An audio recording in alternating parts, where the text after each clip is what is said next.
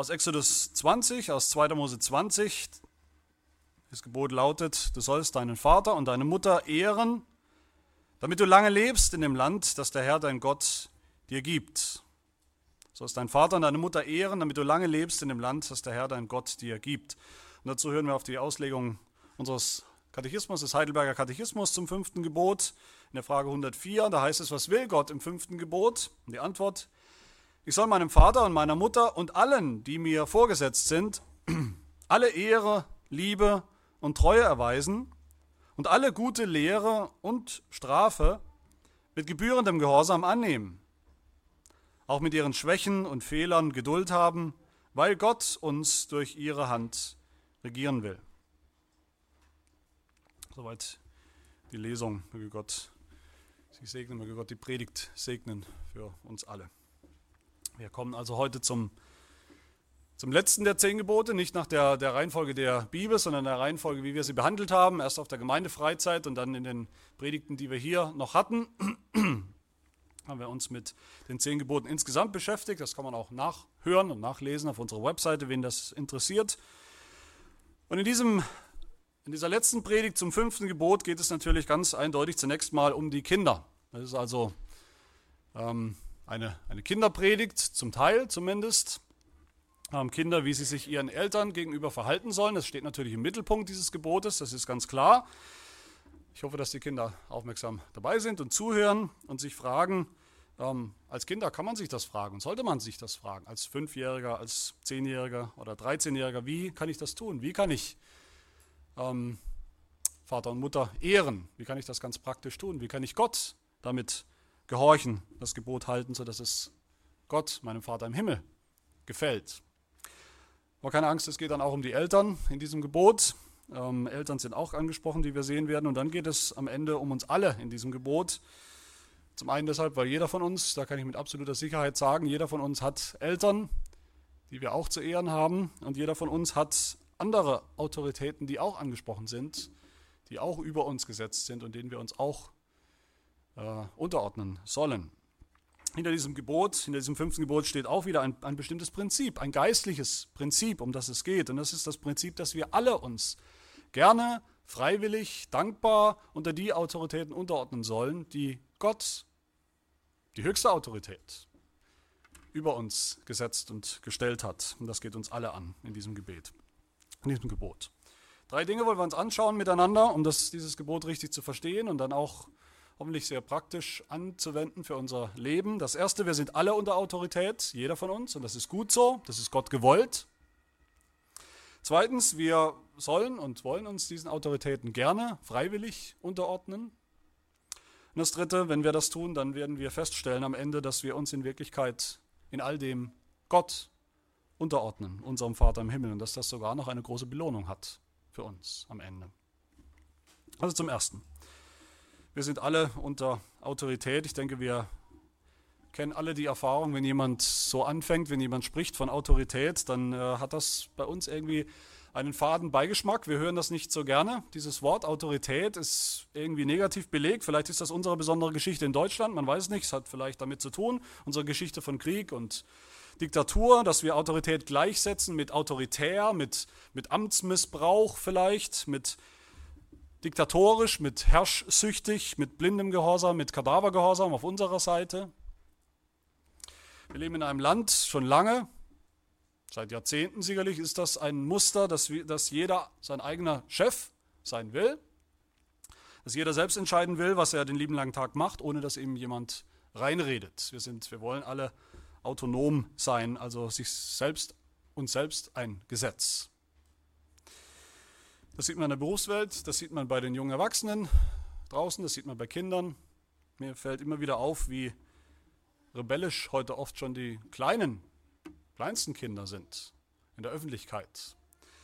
Ähm, was noch schlimmer ist, wie Eltern das einfach mitmachen, wie Eltern das schlucken, als wäre das das Normalste auf der Welt, dass das so ist. Da sind 12-, 13-Jährige, die ihre Eltern mit schlimmsten Schimpfwörtern belegen auf offener Straße und die Eltern sagen, zucken mit der Schulter und sagen, ja, das ist wahrscheinlich einfach die Pubertät, kann man nichts machen. Oder Eltern, die ihren kleinen Kindern, 5, 6, 7-Jährigen sagen, nein, das darfst du jetzt nicht, denn das Kind schmeißt sich auf die Straße in einem Zorn, Ausbruch und die Eltern zucken mit der Schulter und sagen, naja, das wächst sich alles raus. Ich habe noch keinen 20-Jährigen gesehen, der sich noch auf die Straße wirft, äh, schreiend und äh, strampelnd. Das wächst sich alles raus. Aber das wächst sich nicht raus. Stimmt natürlich nicht. Die Rebellion bleibt im Herzen. Die Rebellion nimmt dann nur andere Formen an, wenn die Kinder größer werden, Jugendliche werden, junge Erwachsene werden und Erwachsene werden. Sie bleiben Rebellen. Sie werden sich auch später nicht, nichts und niemandem unterordnen. Nicht ihren Arbeitgebern, nicht ihrer Gemeindeleitung, nicht ihrem Gott. Und leider stimmt das nicht nur über, über die Kultur da draußen, über die Welt, da, da haben wir es immer leicht, ähm, solche sündhaften Dinge aufzuzeigen. Es stimmt leider auch im Großen und Ganzen über die Kirche, über die Gemeinde Jesu. In den meisten Gemeinden heute herrscht auch eine Form von Anarchie. Anarchie bedeutet ja eigentlich wörtlich, dass da niemand herrscht. Niemand herrscht, das will niemand, es soll niemand herrschen. Das klingt eigentlich zunächst mal ganz gut, aber Anarchie bedeutet in Wirklichkeit, eigentlich niemals, dass, dass niemand herrscht, sondern bedeutet in Wirklichkeit immer, dass alle herrschen, dass alle herrschen wollen, alle regieren wollen. In den wenigsten Gemeinden muss man sagen, heute herrscht noch die gute alte biblische Ordnung, dass eine Gemeinde geleitet wird von einem Kirchenrat, von Ältesten, von Hirten der Gemeinde. Das macht heute irgendein, auf Neudeutsch sagt man dann Leadership-Team oder ein Leitungskreis von irgendwelchen Leuten, die sich eben dazu berufen fühlen ähm, in Wirklichkeit sind es oft auch die Jungen, die vorgeben, was zu passieren hat in der Gemeinde, ohne Respekt, ohne Rücksicht auf die Alten. In manchen Gemeinden, da sieht man förmlich, wie die, wie die Alten nicht mehr so richtig einen, einen Platz, einen Ort haben in der Gemeinde, weil die Jugend das Heft sozusagen in der Hand hat. Ich denke, um dieses fünfte Gebot überhaupt erst verstehen zu können, müssen wir zuallererst begreifen, dass wir alle unter Autorität sind, dass alle Menschen unter Autorität sind, egal ob gläubig oder nicht. Das spielt überhaupt keine Rolle, ob es ihnen gefällt oder nicht. Alle sind unter Autorität, unter der Autorität Gottes in erster Linie. Er ist der oberste Gesetzgeber. Er bestimmt, was geschieht. Sein Wort ist der Maßstab für alles, was richtig und falsch ist. Die Leute können noch so sehr rebellieren gegen Gott, gegen den Gott, an den sie vielleicht gar nicht glauben. Es ändert doch nichts daran. Er bleibt der oberste König und Herrscher, der regiert, der spricht und es geschieht, und dem wir alle Rechenschaft schulden und vor dem sich ultimativ jedes Knie beugen wird eines Tages, vor seiner Autorität. Da gibt es überhaupt keine Frage. Wir werden sie alle erkennen. Und ich denke, das allein sollte uns schon demütig machen, uns erinnern, dass wir nicht die Chefs sind in dieser Welt nicht diejenigen, die bestimmen über das Geschick dieser Welt. Gott tut das und Gott tut das allein und Gott tut das sehr gut. Keine Sorge. Adam, bei Adam sehen wir, Adam hat das gewusst von Anfang an. Er wusste, dass er nicht Gott ist, dass er nicht der Schöpfer ist, nicht der Erfinder des Universums, dass, dass er nicht derjenige ist, der die Spielregeln festlegt. All das wusste Adam von Anfang an, sondern dass Gott, der Himmel, Gott im Himmel das ist, sein Vater das ist. Auch wenn wir wissen, dass das an entscheidender Stelle vergessen hat bzw. ignoriert hat, Adam. Ich denke, es ist ganz klar, was Adams erste Sünde war, die erste Sünde der Menschheit, was war sie? Sie war im Herzen eine Rebellion gegen die Autorität Gottes. War ein erster Versuch der Rebellion und der Autonomie des Menschen. Gott hat gesprochen, aber Adam wollte nicht hören, wollte sich nicht unterordnen, wollte nicht gehorchen. Adam wollte seinen Vater nicht ehren sondern wollte selber sein wie Gott. Das war das eigentliche Problem. Und wir sehen dann, wie Gott ganz praktisch in diese Schöpfung von Anfang an praktische, bestimmte Autoritätsstrukturen hineinlegt, die man gar nicht auslöschen kann, die einfach verankert sind in der Schöpfung von Gott von Anfang an. Wir sehen, wie Gott seine Autorität, seine Souveränität nicht direkt und unmittelbar ausübt, sondern wie er Menschen, andere Menschen bestimmt, um Autorität auszuüben für ihn oder er durch sie. Alle Menschen, wie gesagt, ob es ihnen gefällt oder nicht, sind unter Autorität von anderen Menschen. Ob wir wollen oder nicht. Nicht nur von Gott, sondern von anderen Menschen. Von Anfang an sehen wir das in der Bibel, die Autorität, ein Autoritätsgefälle, wenn wir so wollen, zwischen Mann und Frau. Schon zwischen der ersten Frau und dem ersten Mann. Der Mann Adam war das Haupt. Von Anfang an. Ob er wollte oder nicht. Und die Frau sollte sich ihm unterordnen, ob sie wollte oder nicht. Das hat Gott so in die Schöpfung hineingelegt. Autorität. Dann kamen die Kinder, sie sollten sich unterordnen unter die Autorität der Eltern. Dann später kamen andere Autoritäten dazu in der Bibel, die Obrigkeit, dann gab es, gab es Könige, dann gab es Richter, dann gab es Priester, unterschiedliche Ämter, unterschiedliche Personen, die von Gott mit Autorität begabt und äh, ausgerüstet waren und denen wir, denen das Volk, Gehorsam, Unterordnung schuldet, weil Gott es so bestimmt hat. Zacharias Ursinus, einer der, der Mitverfasser des, des, Heidelberger Katechismus, der sagt, es gibt in der Welt Vorgesetzte und Untergebene. So hat es Gott von Anfang an bestimmt und gewollt. Vorgesetzte sind alle, die Gott über andere gesetzt hat, um uns durch sie zu, zu regieren und auch zu verteidigen, zu versorgen. Und Untergebene, das sind die, die Gott unter andere gestellt hat, damit sie regiert und verteidigt werden. Und er sagt, Vorgesetzte sind in diesem Gebot angesprochen als Väter und Mütter im weitesten Sinne. Das sind natürlich erstens unsere tatsächlichen Eltern, leiblichen Eltern, Vater und Mutter. Zweitens können das auch Pflegeeltern sein oder Adoptiveltern. Er sagt drittens Lehrer, Schulrektoren, Pastoren nennt er. Viertens die staatliche Obrigkeit im Kleinen und im Großen. Und fünftens sagt er die Ältesten. Und damit meint er sowohl die Ältesten in einer Gesellschaft, also politische Älteste, die Ältesten in einem Dorf, die Respekt verdient haben, die Erfahrung haben, die gefragt werden soll, und die Ältesten in einer Gemeinde. Und Usinus sagt dann, diese Vorgesetzten sind so etwas wie Gottes Vizeregenten. Sie regieren als stellvertretende Regierung. Sie vertreten Gott. Sie sind eine Art Stellvertreter Gottes auf Erden in dieser Autoritätsstruktur. Von Anfang an regiert Gott durch sie. Das heißt, es ist gut, es ist gut, so wie das ist. Es ist gut, dass wir alle so unter Autorität sind, in unterschiedlicher Form. Das ist ein durch und durch biblisches Prinzip, von Anfang bis zum Ende.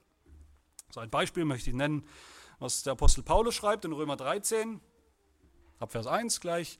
Jedermann, sagt er, jedermann ordne sich den Obrigkeiten unter, die über ihn gesetzt sind. Denn es gibt keine Obrigkeit, die nicht von Gott wäre. Die bestehenden Obrigkeiten aber sind von Gott eingesetzt. So gebt nun jedermann, in Vers 7, was ihr schuldig seid, Steuer dem die Steuer, Zoll dem der Zoll, Furcht dem die Furcht und Ehre dem die Ehre gebührt. Das ist die Grundstruktur unseres Lebens und der Autorität. Und auch Jesus, Jesus hat eindeutig anerkannt, zum Beispiel die Autorität des Kaisers. Wenn er zu seinen Jüngern sagt, in, Matthäus, in Markus 12, gebt dem Kaiser, was des Kaisers ist, und Gott, was Gottes ist. Das ist nicht dasselbe. Aber er hebt das nicht auf. Im Gegenteil, er, er bestätigt diese Autorität, diese weltliche Autorität. Selbst ein böser Kaiser, und das war in Jesu Fall ein böser, sündhafter Kaiser, selbst er hat Autorität, eine Autorität, die er am Ende nur von Gott haben kann. Und deshalb schulden wir ihm Respekt und Gehorsam, weil wir es Gott schulden. Die Bibel ist dann voll, man könnte das alles zusammentragen, voll von Anweisungen für Sklaven, wie Sklaven sich ordentlich ihren Sklavenhalter Haltern unterordnen sollen. Von Anweisungen, die wir übertragen können, auch auf Arbeitgeber, Arbeitnehmer, wie sie miteinander umgehen sollen, wie sich Frauen ihren Männern unterordnen sollen, wie Gemeindeglieder sich unter die Gemeindeleitung unterordnen sollen, wie sich Kinder ihren Eltern unterordnen sollen. Kurz und bündig, wir leben in einer Welt, in der es eben diese gottgegebene Autorität, Autoritätsstruktur gibt. Und wenn wir gegen sie rebellieren, rebellieren wir einerseits gegen Menschen, aber ultimativ rebellieren wir gegen Gott, der das so gemacht und bestimmt hat. Und deshalb sollten wir Strafe erwarten. Deshalb sollten wir Strafe erwarten, wenn wir das tun. Strafe von Menschen. Paulus sagt das nochmal in Römer 13. Er sagt dann, wer sich also gegen diese Obrigkeit auflehnt, der widersetzt sich der Ordnung Gottes. Die sich aber widersetzen, zieht sich selbst die Verurteilung zu, denn die Herrscher sind nicht wegen guter Werke zu fürchten, sondern wegen böser. Wenn du dich also vor der Obrigkeit nicht fürchten willst, so tue das Gute, dann wirst du Lob von ihr empfangen, denn sie ist Gottes Dienerin zu deinem Besten. Tust aber Böses, so fürchte dich, denn sie trägt das Schwert nicht umsonst. Gottes Dienerin ist sie, eine Rächerin zum Zorngericht an dem, der das Böse tut. Darum ist es notwendig, sich unterzuordnen, nicht allein um des Zorngerichts, sondern auch um des Gewissens willen. Immer wieder gab es Christen, und es gibt solche Christen bis heute, mir begegnen sie immer wieder, die meinen, es sei ein, ein, ein, Ausdruck des Gehorsams gegen Gott, wenn man rebelliert gegen jede erdenkliche menschliche Autorität. Immer rebelliert dagegen und sich niemals irgendwo unterordnet. Man will sich ja nur Gott unterordnen. Das ist sowas äh, hypergeistliches. Aber Anarchie ist nicht biblisch. Anarchie ist nicht geistlich. Gott hält sie für ein Zeichen von Unglauben, von Rebellion gegen sich selbst. Und deshalb werden wir bestraft für so ein Verhalten. Menschen, die sich nicht dem König, dem Kaiser, dem Kanzler unterordnen, der gültigen Rechtsprechung unterordnen, der Polizei unterordnen. Was passiert mit solchen Leuten? Sie kommen ins Gefängnis. Und zu Recht. Und Kinder, die sich ihren Eltern nicht unterordnen, die ihren Eltern nicht gehorchen, was passiert mit solchen Kindern? Was sollen wir mit solchen Kindern machen nach der Bibel? Wir sollen sie züchtigen. Wir sollen sie zurechtweisen. Wir sollen sie strafen, sagt die Bibel. Sprüche 19 zum Beispiel heißt es, züchtige deinen Sohn, solange noch Hoffnung vorhanden ist und lass dir nicht in den Sinn kommen, ihn dem Tod preiszugeben. Eltern, die ihre Kinder nicht züchtigen, nicht die Rebellion austreiben, die führen sie eigentlich in den Tod, heißt es da. Sie sollen sie züchtigen als Akt der Liebe. Das ist ein Akt der Liebe und des Schutzes und nicht des Hasses. Aber nicht nur Strafe von Menschen haben wir zu erwarten, wenn wir die Autoritäten, die Gott über uns gesetzt hat, missachten und dagegen rebellieren, sondern auch am Ende Strafe von, von Gott selbst. Paulus zählt in Römer 1 ja, das ist uns bekannt wahrscheinlich, diese, diese Latte von, von schlimmen Sünden, Sünden, die uns des Todes würdig machen. Und da nennt er Verleumder, Gottesverächter, freche, übermütige, Prahler, erfinderisch im Bösen, den Eltern ungehorsam. Obwohl sie das gerechte Urteil Gottes erkennen, dass die des Todes würdig sind, welche so etwas verüben, tun sie diese Dinge nicht nur selbst, sondern haben auch Gefallen an denen, die sie verüben, die, die El den Eltern ungehorsam sind. Das ist mitten in dieser Liste von schlimmen und des Todes würdigen Sünden. Gott lässt sich nicht spotten, er lässt sich nicht auf der Nase herumtanzen, er lässt nicht zu, dass Menschen gegen Autorität aufbegehren, gegen ihn aufbegehren. Er wird strafen, bestrafen die, die das tun. Aber all das, was ich bisher gesagt habe, ist eigentlich nur die negative Seite. Das Gebot hat wie alle anderen Gebote auch eine, eine, vor allem eine positive Seite, die wir uns jetzt anschauen wollen meinem zweiten und wichtigeren Punkt, dass wir uns gerne und freiwillig unterordnen wollen unter diese Autoritäten, die Gott uns gegeben hat. Das Gebot heißt ja, ich wiederhole es nochmal, du sollst deinen Vater und deine Mutter ehren, damit du lange lebst in dem Land, das der Herr, dein Gott, dir gibt. Gott gibt uns gleich noch einen, einen Grund oder eine, eine positive Motivation hier mit, nämlich, dass wir, damit wir lange leben in dem Land, wir werden uns gleich anschauen, was das bedeutet, aber es ist deutlich, Gott stellt uns etwas etwas Gutes in Aussicht, wenn wir das tun. Es ist gut für uns. Wie leben wir nach diesem Gebot, nach diesem fünften? Wie können wir es, wie können wir es mit Leben füllen?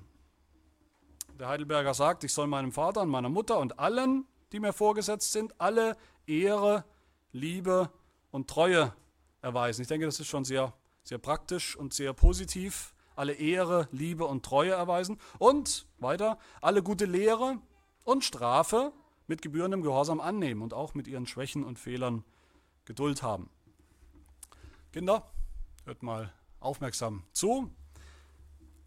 Es reicht nicht bei diesem Gebot, wenn ihr euch fragt, wie kann ich, wie kann ich Vater und Mutter, Papa und Mama so gehorchen, gerade mal so gehorchen, dass ich nicht bestraft werde. Das wäre sozusagen dieser negative Teil.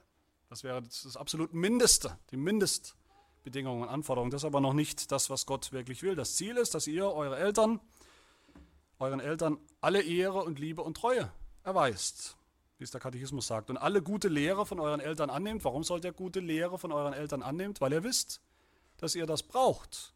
Dass ihr noch nicht alles wisst. Dass eure Eltern vielleicht hier und da ein bisschen mehr Wissen und Erfahrung haben. Und ihr deshalb das braucht. Dass ihr dann auch Strafe annimmt. Das gehört natürlich zu dem Schwierigsten für Kinder sogar Strafe anzunehmen, wo sie nötig ist als Korrektur. Und warum ist das wichtig, Strafe anzunehmen, Korrektur anzunehmen? Weil ihr wisst, dass ihr es braucht. Dass es besser ist, korrigiert zu werden in falschem Verhalten, als dass die Eltern sagen, ist mir egal, bleibt doch in eurem falschen Verhalten. Bleibt doch in eurer Sünde. Ist besser, korrigiert zu werden. Ich äh, erlebe das immer wieder in vielen Gemeinden, dass da eigentlich kein richtiger Raum ist für Kinder. Kinder kommen eigentlich nicht vor, die sind da, sie sind in der Gemeinde irgendwo da, aber man weiß nicht so richtig, was man mit ihnen anfangen soll, mit den Kindern. Sie sind irgendwie alle noch klein, sie verstehen noch, nicht, noch so wenig vom Glauben, so wenig von Theologie. Man weiß nicht, wo sie reinpassen. Für uns gilt das nicht. Wir sind eine reformierte Kirche, eine reformierte Gemeinde. Wir glauben, dass Gott im Bund ist mit uns und mit unseren Kindern. Und das heißt, auch unsere Kinder, auch ihr sollt schon nach den Geboten Gottes leben. Das ist, deshalb bringen es eure Eltern euch bei, die Gebote. Und was es bedeutet, danach zu leben. Und wenn ihr euch fragt, Kinder, und ich hoffe, ihr fragt euch das, ähm, wie kann ich nach dem fünften Gebot leben? Wie kann ich als Christ leben? Wie kann ich eigentlich ein Christ sein? Was sagt die Bibel? Die Bibel sagt, oder Jesus sagt, wer meine Gebote festhält und sie befolgt, der ist es, der mich liebt. Also wer sagt, ich liebe Jesus, ich glaube an Jesus, was tut der? Der fragt nach den Geboten. Der hält die Gebote. Wer das fünfte Gebot hält, wer Papa und Mama ehrt, der liebt Gott. So einfach ist das eigentlich und so praktisch ist das mit dem Glauben. Es ist gar nicht so kompliziert. Gott, Gott ist weit weg, vielleicht. Gott ist im Himmel. Wie soll ich Gott gehorchen? Als Kind. Ich soll Papa und Mama ehren und lieben und respektieren und gehorchen. Das ist eine ganz wichtige Form des Glaubens von Kindern, des praktischen Glaubens von Kindern, die Gott gefällt und die Gott anerkennen. Ich denke, es ist nicht zufällig, dass das fünfte Gebot ja eigentlich das, in der Liste der zehn Gebote ist, ist das erste, das erste der Gebote, die, die jetzt direkter unseren Nächsten angehen. Die ersten vier Gebote sind eher unmittelbar auf Gott ausgerichtet. Wir haben schon darüber gesprochen, dass das nicht wirklich zu trennen ist voneinander, aber die ersten vier sind vor allem auf Gott ausgerichtet und dann geht es los mit den nächsten. Und es ist interessant, dass hier das fünfte Gebot das erste ist, was den Nächsten angeht. Und wo fängt es an? Wo üben wir das? Wo praktizieren wir das fünfte Gebot? In der Familie, im Haus. Zunächst. Das bedeutet, dass wir den Umgang mit dem Nächsten, dann auch mit unseren Arbeitskollegen, mit, mit, mit Leuten um uns herum, weiter weg, all das lernen wir eigentlich. Zu Hause, als Kinder, in der Familie. Wer zu Hause als Kind lernt, seine Eltern zu respektieren, wer das lernt, aktiv wirklich dabei ist und das auch mit Leben füllt. Wer lernt, ihnen zu helfen, sich den Eltern unterzuordnen, nicht frech zu sein, nicht ständig zu widersprechen, nicht resistent zu sein für Belehrung, für Korrektur, sondern auf ihren Rat zu hören. Wer das früh kapiert, der ist auch in der Lage, die anderen Gebote gegenüber unserem Nächsten, je länger, je mehr, zu halten, zu praktizieren. Das hängt zusammen. Das geht nicht voneinander losgelöst und abgekoppelt. Aber auch hier geht es ja nicht nur um die Kinder, es geht um uns alle, alle, die wir unter Autorität sind, jeden Tag unseres Lebens. Wir sollen allen, die mir vorgesetzt sind, unseren Chefs, unseren Vorgesetzten und den Regierenden, wir alle sollen ihnen alle Ehre, Liebe und Treue erweisen und alle gute Lehre und Strafe mit gebührendem Gehorsam annehmen und auch mit ihren Schwächen und Fehlern Geduld haben. Gerade dieser letzte Punkt ist vielleicht sehr spannend. Er setzt ja einiges voraus, dass wir mit ihnen, mit ihren Fehlern Geduld haben sollen. Das ist eine wichtige Frage, die wir sicher haben. Die Kinder fragen sich manchmal, ihr Kinder fragt, fragt euch manchmal, ich weiß, dass meine Kinder sich das manchmal fragen, muss ich Mama und Papa auch gehorchen, wenn sie vielleicht nicht immer alles richtig machen? Wenn sie nicht vollkommen sind, fehlerlos sind, wenn sie vielleicht manchmal auch ungehalten sind, zornig sind, wenn sie manchmal vielleicht ungerecht sind sogar gegenüber mir, im Vergleich mit den Geschwistern, muss ich dann auch, muss ich dann auch noch gehorchen? Oder kann ich dann sagen, ja, da muss, muss ich jetzt nicht gehorchen? Und wir fragen uns sicherlich auch oft in der Arbeitswelt, hat es mein Chef, der Chef, hat der das ausgerechnet verdient, dass ich mich, äh, dass ich da mich um seinen Befehlen unterordnen, hat es unsere Regierung verdient, dass wir gute Bürger sind und da beispielhaft mitmachen, hat es unser Justizsystem verdient, dass ich mich unterordne und füge und dass ich eben nicht selbst Justiz übe. Haben die das alles verdient?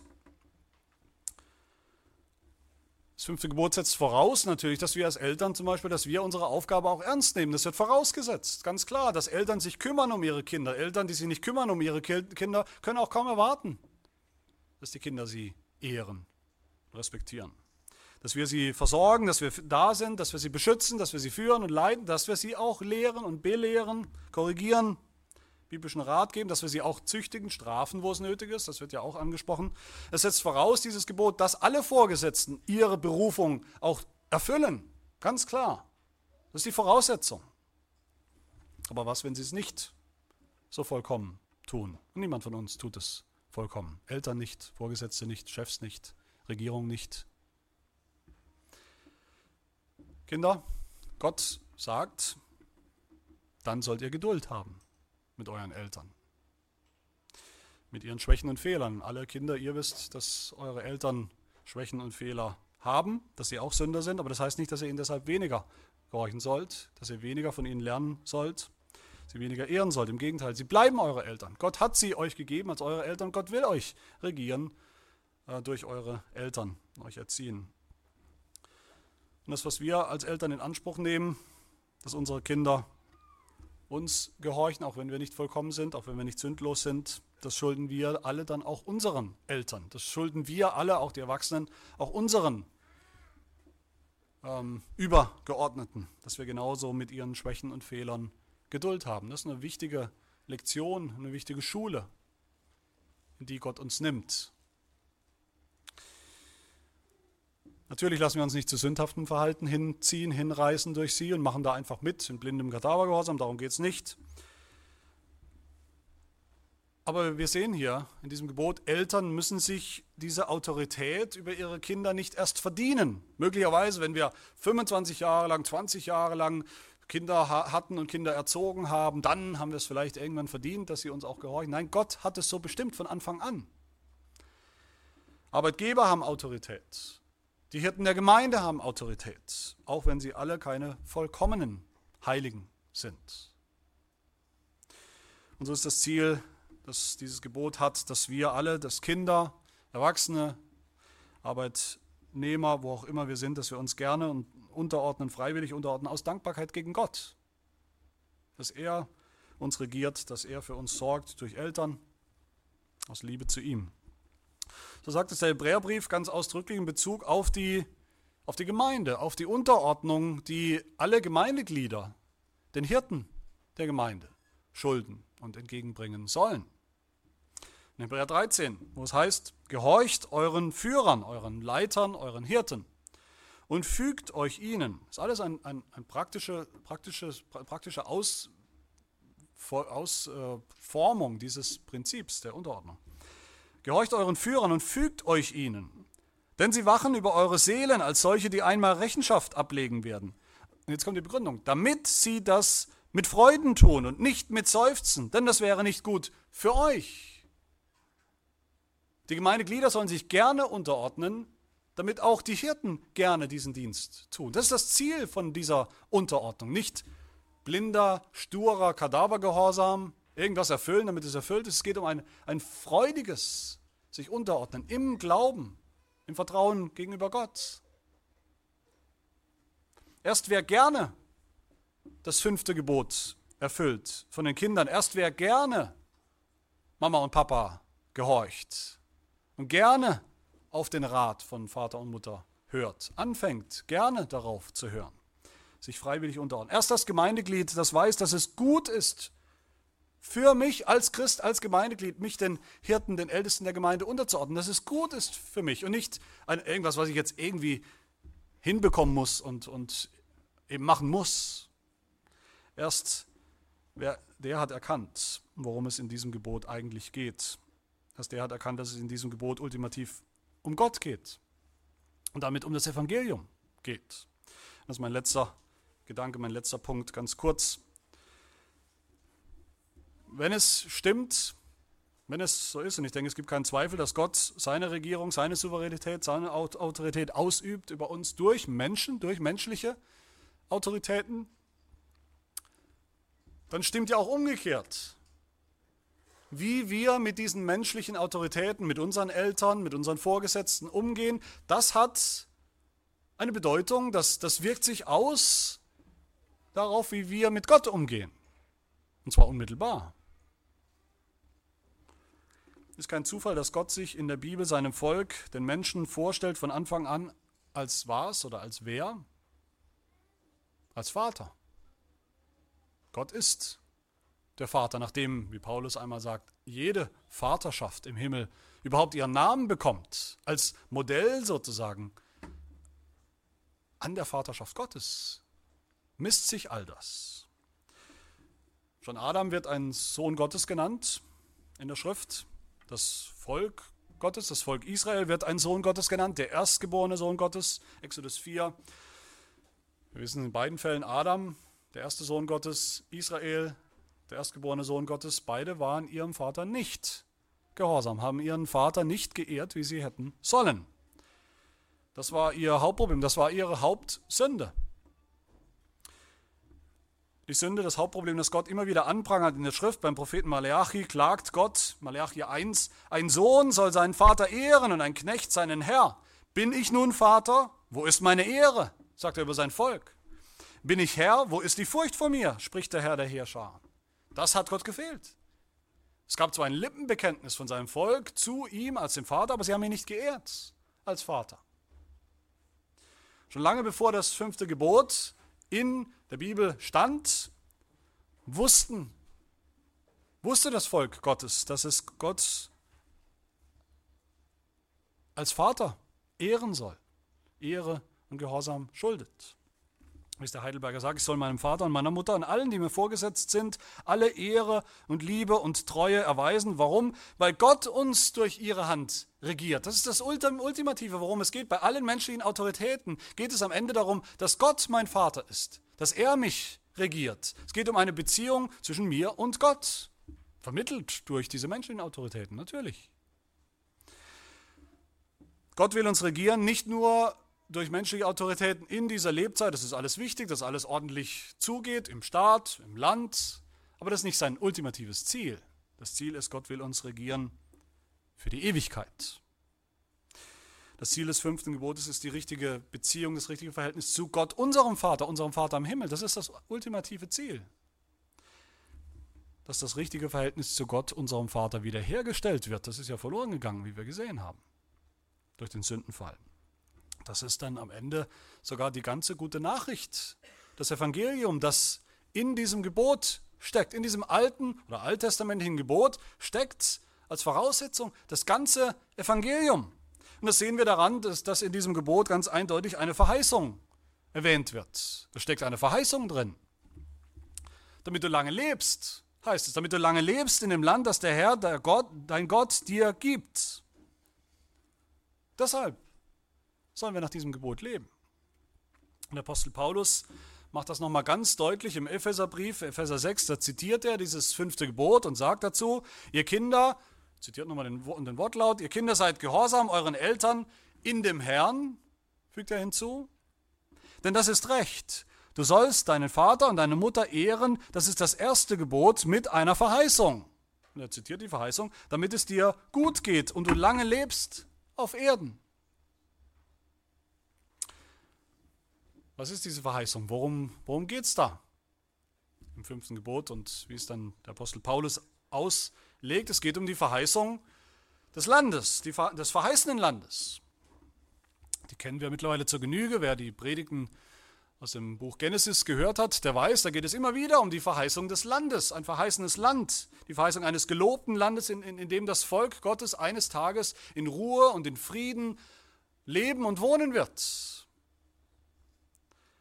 Und diese alttestamentliche Verheißung gilt jetzt auch uns, gilt jetzt auch uns Christen, sagt Paulus. Und wie kann das sein? Adam war nicht gehorsam seinem Vater im Himmel, er hat ihn nicht geehrt. Und was war die Folge? Er ist aus dem Land herausgeworfen worden, er ist aus Eden herausgeschmissen worden. Israel als Volk alttestamentliches Volk war seinem Vater nicht gehorsam, wie es hätte sein sollen. Was war das Konsequen die Konsequenz? Das Volk Gottes musste ins Exil, ist herausgeworfen worden aus dem Land, aus dem Land Kanaan damals. Wie können wir jetzt diese Verheißung einfach nehmen und einfach auf uns beziehen, als wäre da nichts gewesen? Wie kann das sein? Wie können wir das? Meine Lieben, wir können das nur in Jesus Christus, nur durch ihn. Wir haben diese Verheißung nur, sie gilt uns nur, weil Christus der allererste war, der dieses Gebot erfüllt hat. Jesus war der allererste, der dieses fünfte Gebot erfüllt hat. Als zweiter Adam, als letzter Adam war er derjenige, der es erfüllt hat, als wahres Israel, als wahrer Sohn Gottes war er derjenige, der gehorsam war, der seinem Vater immer gehorsam war auf seiner Wüstenwanderung von von immerhin 40 Tagen, wo er in der Wüste war, war er gehorsam bis zum Schluss. Er war gehorsam in Gethsemane, er war gehorsam bis ans Kreuz, bis zum Tod am Kreuz. Und so war er auch der allererste, sagt die Heilige Schrift, der erste, der in das Land, in das Reich Gottes eingegangen ist. Als Erstgeborener der neuen Schöpfung ist er eingegangen, als allererster in das Land, das ihm und allen wahren Gläubigen verheißen war und verheißen ist.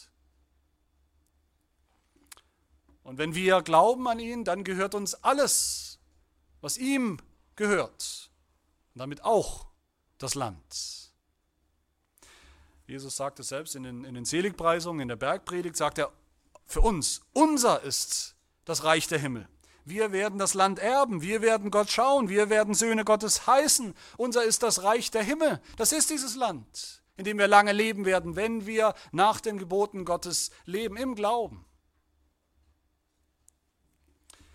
Wir werden lange leben in dem verheißenen Land in erster Linie, weil er selber, weil unser Herr Jesus Christus selber seinen Vater vollkommen geehrt hat. Das ist die Grundlage für diese Verheißung. Nicht unser Gehorsam gegenüber diesem Gebot, sondern Jesu Gehorsam gegenüber diesem Gebot. Deshalb ist dieses Gebot, diese Verheißung sicher für uns, nicht unsicher. Es ist eine sichere Verheißung für alle, die glauben an Jesus Christus. Und was tun wir dann? Dann überlassen wir alles Jesus und sagen, er hat das ja schon gehalten, das Gebot, damit ad acta gelegt, damit haben wir nichts damit zu tun. Nein, wir als wahre Gläubige gehen dann hin und leben genauso. Nach diesem fünften Gebot. Nicht aus Angst vor Strafe, nicht aus bloßem Pflichtgefühl heraus, sondern aus Freude darüber, dass Gott, der Herr, unser Gott ist, der uns schon aus dem Land Ägypten, aus dem Haus der Knechtschaft herausgeführt hat. Wie es heißt im, im Vorwort zu den zehn Geboten. Das ist ja schon passiert. Er hat uns ja schon befreit im Evangelium. Steht nicht auf der Kippe. Er hat uns schon in das verheißene Land gebracht, in das Himmelreich. Und aus Dankbarkeit wollen wir deshalb unseren Vater im Himmel ehren und lieben und respektieren. Wer wollte das nicht? Welcher Christ wollte das nicht? Wer das nicht will, der ist kein Christ. Liebe Gemeinde, lasst uns das tun, lasst uns dieses fünfte Gebot zusammen mit allen Geboten natürlich halten, lasst es uns halten, wie Christus es uns vorgemacht hat. Wir sind ja als Christen Nachfolger Jesu, das heißt, wir folgen ihm nach. Auch das gehört zum Christsein dazu. Wir sind erlöst, um jetzt Jesus nachzueifern. Paulus sagt es in Römer 8, er sagt über Gott, die er zuvor ersehen hat, und das sind wir, die Gläubigen, die hat er auch vorherbestimmt, Wozu? Zum Heil, ja, aber ganz konkret, die hat er vor, vorherbestimmt, dem Ebenbild seines Sohnes gleichgestaltet zu werden, damit er der Erstgeborene sei unter vielen Brüdern. Jesus ist unser Bruder geworden. Im Glauben ist Jesus unser Bruder geworden. Der Bruder, der seinen Vater im Himmel immer und richtig und vollkommen geehrt hat. Und wir sollen diesem Bild, wir sind in dieses Bild verwandelt worden und folgen ihm nach, eifern ihm nach darin, den Vater im Himmel so zu ehren und zu lieben. Wir wollen ihn lieben, weil er uns zuerst geliebt hat. Wir wollen gesinnt sein, wie Christus es war, der seinem Vater im Himmel gehorsam geworden ist, bis in den Tod am Kreuz. Lasst uns ein für alle Mal aufhören mit diesem falschen Gegensatz, den ich immer wieder höre, diesem falschen Gegensatz, dass wir entweder unseren irdischen Eltern gehorchen und sie ehren, aber das ist ja nicht Gott, oder wir gehorchen eben Gott und dann vielleicht nicht den Eltern, dass wir die irdischen Autoritäten und Gottes Autorität auseinanderreißen und sogar gegenüberstellen. Lasst uns aufhören damit. Das ist kein biblischer Gegensatz. Warum fügt Gott diese Verheißung im fünften Gebot hinzu? Diesem Gebot, dass wir Vater und Mutter ganz konkret ehren sollen. Eben weil es diesen Gegensatz nicht gibt. Diesen Gegensatz zwischen der Art und Weise, wie wir unsere Eltern, unsere Vorgesetzten respektieren und ehren und lieben sollen und wie wir Gott respektieren und ehren und lieben sollen. Den gibt es nicht. Diesen Gegensatz, wie wir Kinder wie Kinder gegenüber ihren Eltern sich verhalten sollen und dem Gehorsam gegenüber Gott weil es keinen Gegensatz gibt zwischen der Unterordnung der Frau unter ihren Mann und wie sich die Gemeinde dem Christus unterordnet. Weil es keinen Gegensatz gibt zwischen der Unterordnung und dem Respekt der Gemeindeglieder gegenüber den Hirten der Gemeinde und ihrem Gehorsam gegenüber Gott. Diesen Gegensatz, diesen Widerspruch gibt es nicht in der Bibel. Denke, hier wird das fünfte Gebot wirklich praktisch für uns Kinder. Hört nochmal zum Schluss ganz deutlich zu. Ihr sollt Vater und Mutter ehren. Ihr sollt euren Eltern gehorchen, auch wenn sie nicht vollkommen sind. Das sind sie nicht. Auch wenn sie nicht perfekt sind. Ihr sollt ihm gehorchen, heißt es in dem Herrn. Papa und Mama gehorchen ist Gott gehorchen. Papa und Mama gehorchen ist Gott gehorchen. Ist kein Widerspruch. Man muss nicht rätseln, wie kann ich Papa und Mama gehorchen und wie kann ich jetzt auch noch Gott gehorchen. Und wenn er das tut, wenn er damit anfängt, wenn er heute damit anfängt, je länger, je mehr, das ist immer ein Übungsfeld, dann dürft ihr wissen, dass auch euch diese Verheißung gilt, Kindern. Das Versprechen, was Gott euch gemacht hat, dass ihr lange leben werdet, nicht lange auf dieser Erde, unmittelbar oder unbedingt 90 oder 100 Jahre oder was auch immer, sondern vor allem ein langes, langes Leben im Reich Gottes. Darum geht es am Ende. Im Himmel, nämlich ewiges Leben bei Gott, dem Vater, im Himmel. Nicht vor allem auf dieser Erde. Jedes Mal, wo ihr Papa und Mama gehorcht, sie ehrt, ohne Meckern, ohne Motzen, ohne Seufzen und Ächzen, da freut sich auch Gott. Das hat mit Gott zu tun. Da freut sich Gott und ihr benehmt euch dann wie Christus. Da freut sich Christus. Und ihr Erwachsenen, hört mir auch nochmal gut zu, ihr Frauen, ihr Frauen ordnet euch euren Autoritäten unter, eurem Mann als Haupt und zwar auch, wie es Paulus sagt, als dem Herrn. Das hat unmittelbar mit dem Herrn zu tun, nicht nur mit euren unvollkommenen Männern, sondern auch mit dem vollkommenen Christus. So spiegelt ihr die Unterordnung der Gemeinde wieder unter Christus. Gerade bei euren unvollkommenen Männern. Ich, gerade, gerade da ist das ein, so, ein, so ein wunderbares und, und kräftiges Bild und Zeugnis, wenn Frauen sich gerne und freudig und bereitwillig ihren unvollkommenen Männern unterordnen. Das ist ein Bild des Evangeliums. Und ihr Männer ordnet euch Christus unter. Gerne, freiwillig. Ahmt ihn nach in seiner Liebe, seiner Aufopferungsbereitschaft. Ihr Arbeitnehmer, Arbeitnehmer fühlen sich oft wie Sklaven, wie Knechte. Aber was sagt das Wort Gottes? Epheser 6, ihr Knechte, gehorcht euren leiblichen Herrn mit Furcht und Zittern in Einfalt eures Herzens, als dem Christus.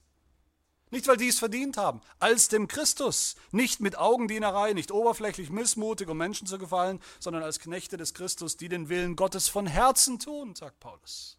Von Herzen.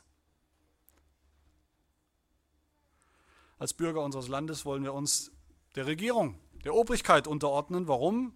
Weil sie so vollkommen ist? Sicher nicht. Jeder von uns weiß das. Unsere Regierung ist nicht vollkommen. Ganz und gar nicht.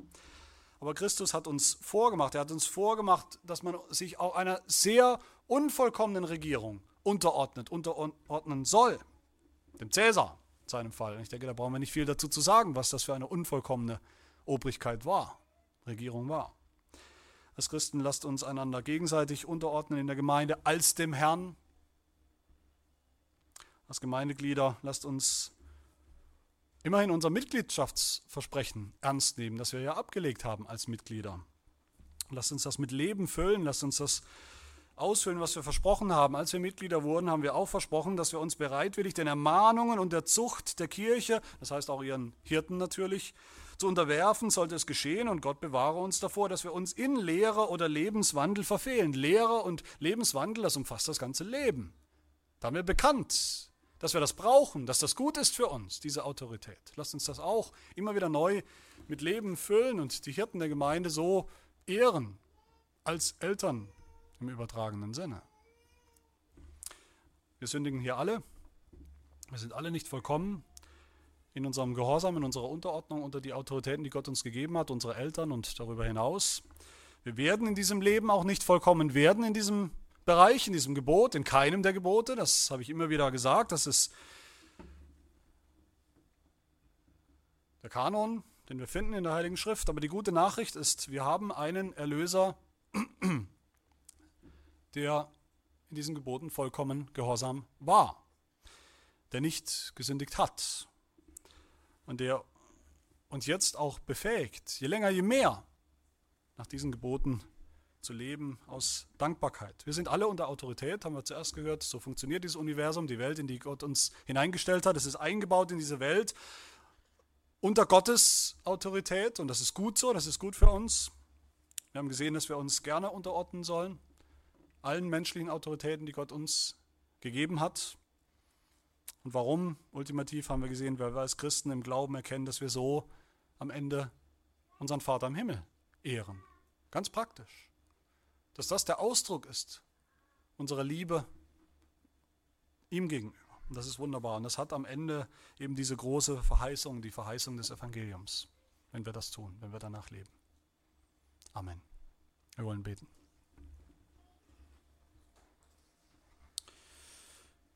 Ja, unser Gott, du Schöpfer und Erhalter aller Dinge, der du im Regiment sitzt, auf deinem Thron, als über alles erhaben, als souverän. Wir danken dir, dass du uns regierst durch Autoritäten, die du selbst eingesetzt hast, damit wir auch darin in aller Unvollkommenheit doch dich erkennen können.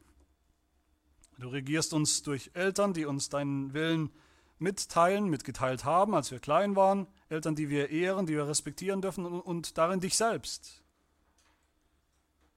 Und durch Vorgesetzte, die wir respektieren dürfen, mit einem Respekt, den sie nicht verdient haben an und für sich, sondern nur dadurch, dass du sie gebrauchst, dass du sie eingesetzt hast, dass du sie gebrauchst, um uns zu regieren.